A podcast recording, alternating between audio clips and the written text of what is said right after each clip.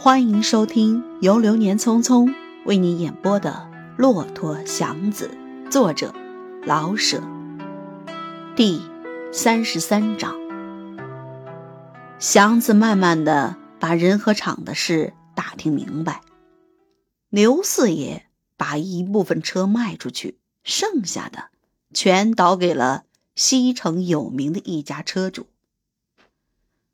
祥子能猜想得出。老头子的岁数到了，没有女儿帮他的忙，他弄不转这个营业，所以干脆把他收了，自己拿着钱去享福。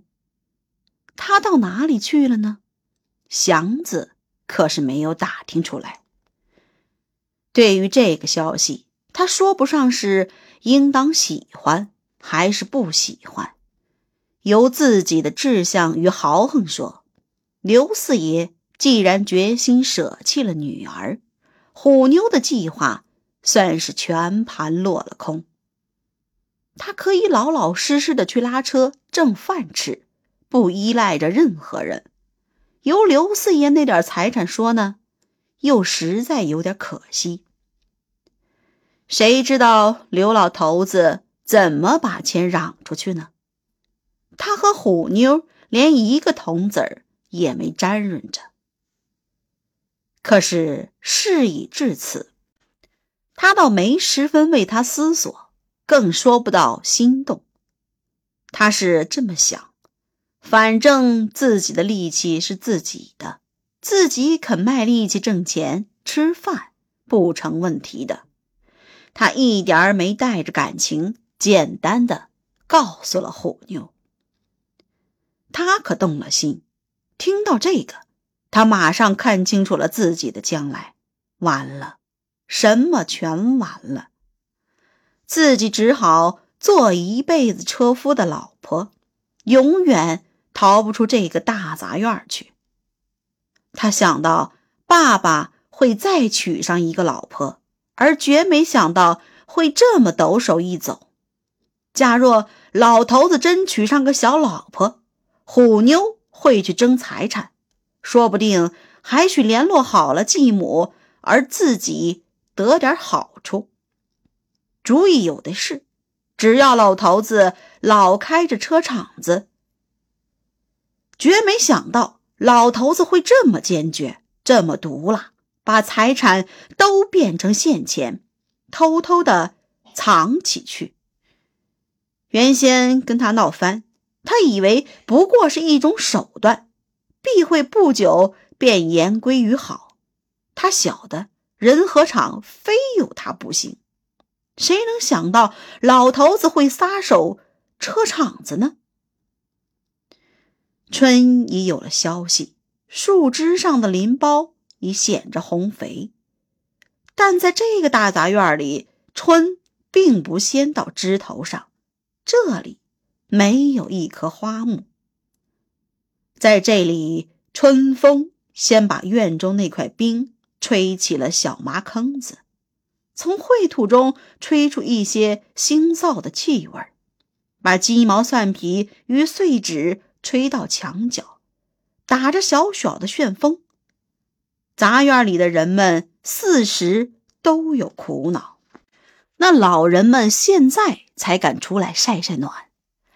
年轻的姑娘们到现在才把鼻尖上的眉污剪去一点露出点红黄的皮肤来。那些妇女们才敢不堪惭愧的把孩子们赶到院中去玩玩。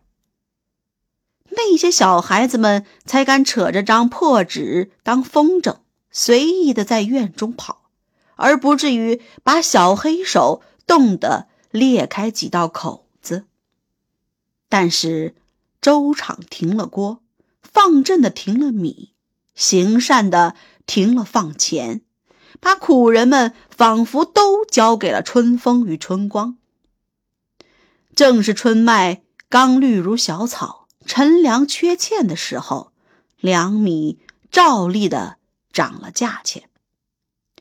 天又长，连老人们也不能老早的就躺下去。却用梦欺骗着饥肠。春到了人间，在这大杂院里只增多了困难。长老的狮子特别的厉害，有时爬到老人或小儿的棉疙瘩外，领略一点春光。虎妞看着院中僵化的冰与那些破碎不堪的衣服，闻着那复杂而微有些热气的味道。听着老人们的哀叹与小儿哭叫，心中凉了半截。在冬天，人都躲在屋里，脏东西都冻在冰上。现在，人也出来，东西也现了原形，连碎砖砌的墙都往下落土，似乎预备着到了雨天便塌倒。满院的花花绿绿。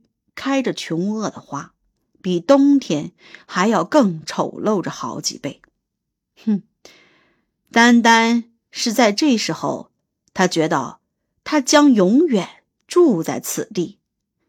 他那点钱有花完的时候，而祥子不过是个拉车的。教祥子看家，他上南院去找姑妈，打听老头子的消息。姑妈说：“四爷确实到他家来过一趟，大概是正月十二那天吧。一来是给他道谢，二来为告诉他，他打算上天津或上海玩玩去。他说，混了一辈子而没出过京门，到底算不了英雄。趁着还有口气儿，去到各处见识见识。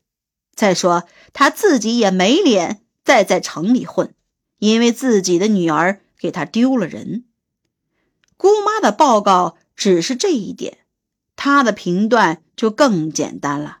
老头子也许真出了外，也许光这么说说，而在什么僻静的地方藏着呢？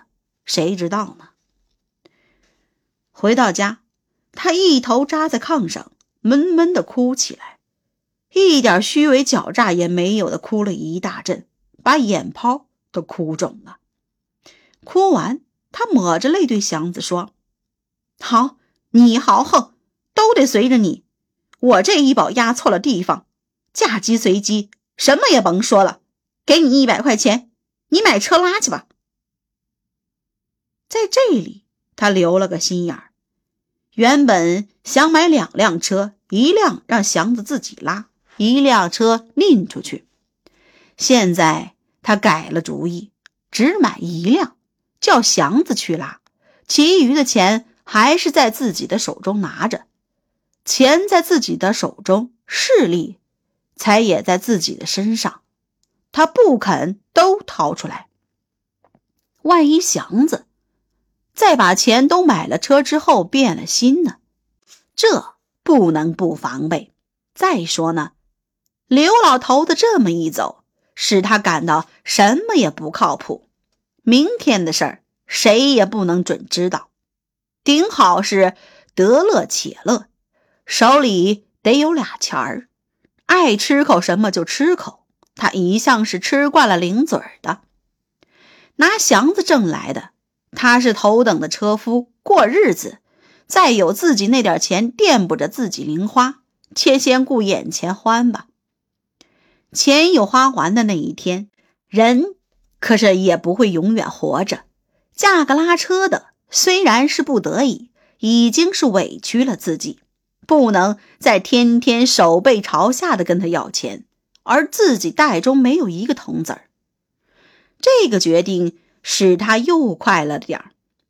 虽然明知将来是不得了，可是目前总不会立刻就头朝了下。仿佛是走到了日落的时候，远处已然暗淡，眼前可是还有些亮，就趁着亮多走几步吧。祥子没和他争辩，买一辆就好，只要是自己的车，一天好歹也能拉个六七毛钱，可以顾觉悟。不但没有争辩，他还觉得有些高兴。过去所受的辛苦，无非是为买上车，现在能再买上，那还有什么可说的呢？自然，一辆车而供给两个人吃，是不会剩下钱的。这辆车有拉旧的时候，而没有在置买新车的预备危险。可是买车既是那么不易，现在能买上，也就该满意了。何必想到那么远呢？杂院里的二强子正要卖车。二强子在去年夏天把女儿小福子十九岁卖给了一个军人，卖了二百块钱后，小福子走后，二强子颇阔气了一阵，把当都赎出来，还另外做了几件新衣，全家都穿得怪齐整的。二强嫂是全院里最矮最丑的妇女，船脑门，大腮帮，头上没有什么头发，牙老露在外面，脸上被雀斑占满，看着令人恶心。她也红着眼皮，一边哭着女儿，一边穿上新蓝大衫二强子的脾气一降就爆。卖了女儿之后，常喝几盅酒，酒后眼泪在眼圈里就特别的好找毛病。二强嫂虽然穿上新大衫也吃口饱饭，可是乐不敌苦，挨揍的次数比以前差不多增加了一倍。二强子四十多了，不打算再去拉车，于是买了副筐子。弄了个杂货挑子，瓜果、梨桃、花生、烟卷货很齐全。做了两个月的买卖，粗粗的一楼账，不但是赔，而且赔的很多。他拉惯了车，他不会对付买卖。拉车是一冲一撞的事儿，成就成，不成就拉倒。做小买卖得苦对付，他不会。拉车的人晓得怎么赊东西，所以他抹不开脸，不许熟人们欠账。欠下可就不容易再要回来。这样好照顾主拉不上，而与他交易的都摊着赊了不给，他没法不赔钱。赔了钱他难过，难过就更多的喝酒，醉了，在外面。时常和巡警们吵，在家里拿老婆孩子撒气，得罪了巡警，打了老婆，都因为酒。酒醒过来，他非常的后悔、苦痛。再一想，这点钱是用女儿换来的，白白的这样赔出去，而且还喝酒打人，他觉得自己不是人。在这种时候，他能熬睡一天，把苦恼交给了梦。他决定放弃了买卖，还去拉车，不能把那点钱全白白的糟践了。他买上了车，在他醉了的时候，他一点儿情理不讲；在他清醒的时候，他顶爱体面。因为爱体面，他往往摆起穷架子，事儿事儿都有个谱。买了新车，身上也穿得很整齐。他觉得他是高等的车夫，他得喝好茶叶，拉体面的座。他能在车口上晾着自己的车和身上的白裤褂，和大家谈天，老不屑于张罗买卖。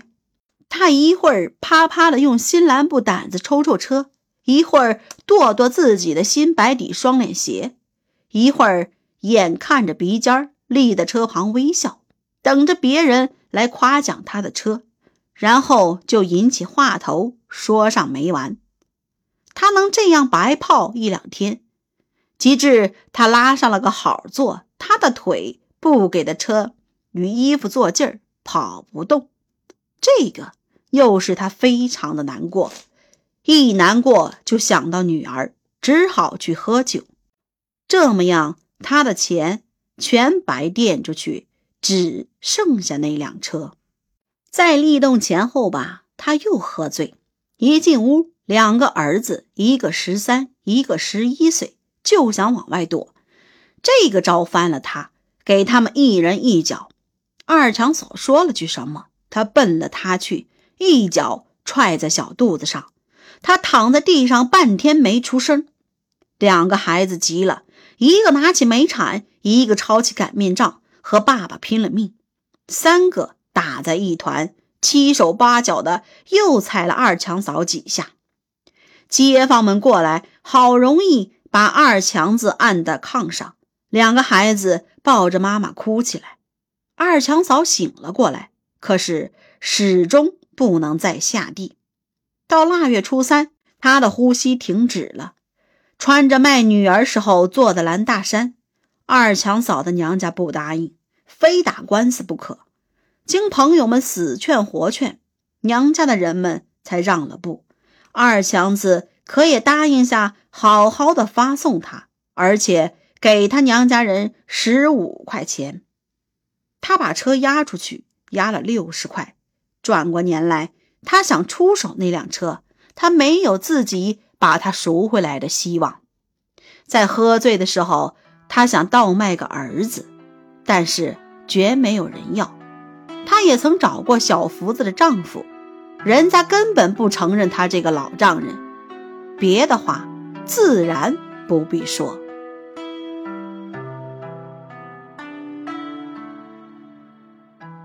亲爱的听众朋友们，本章播讲完毕，感谢大家的收听。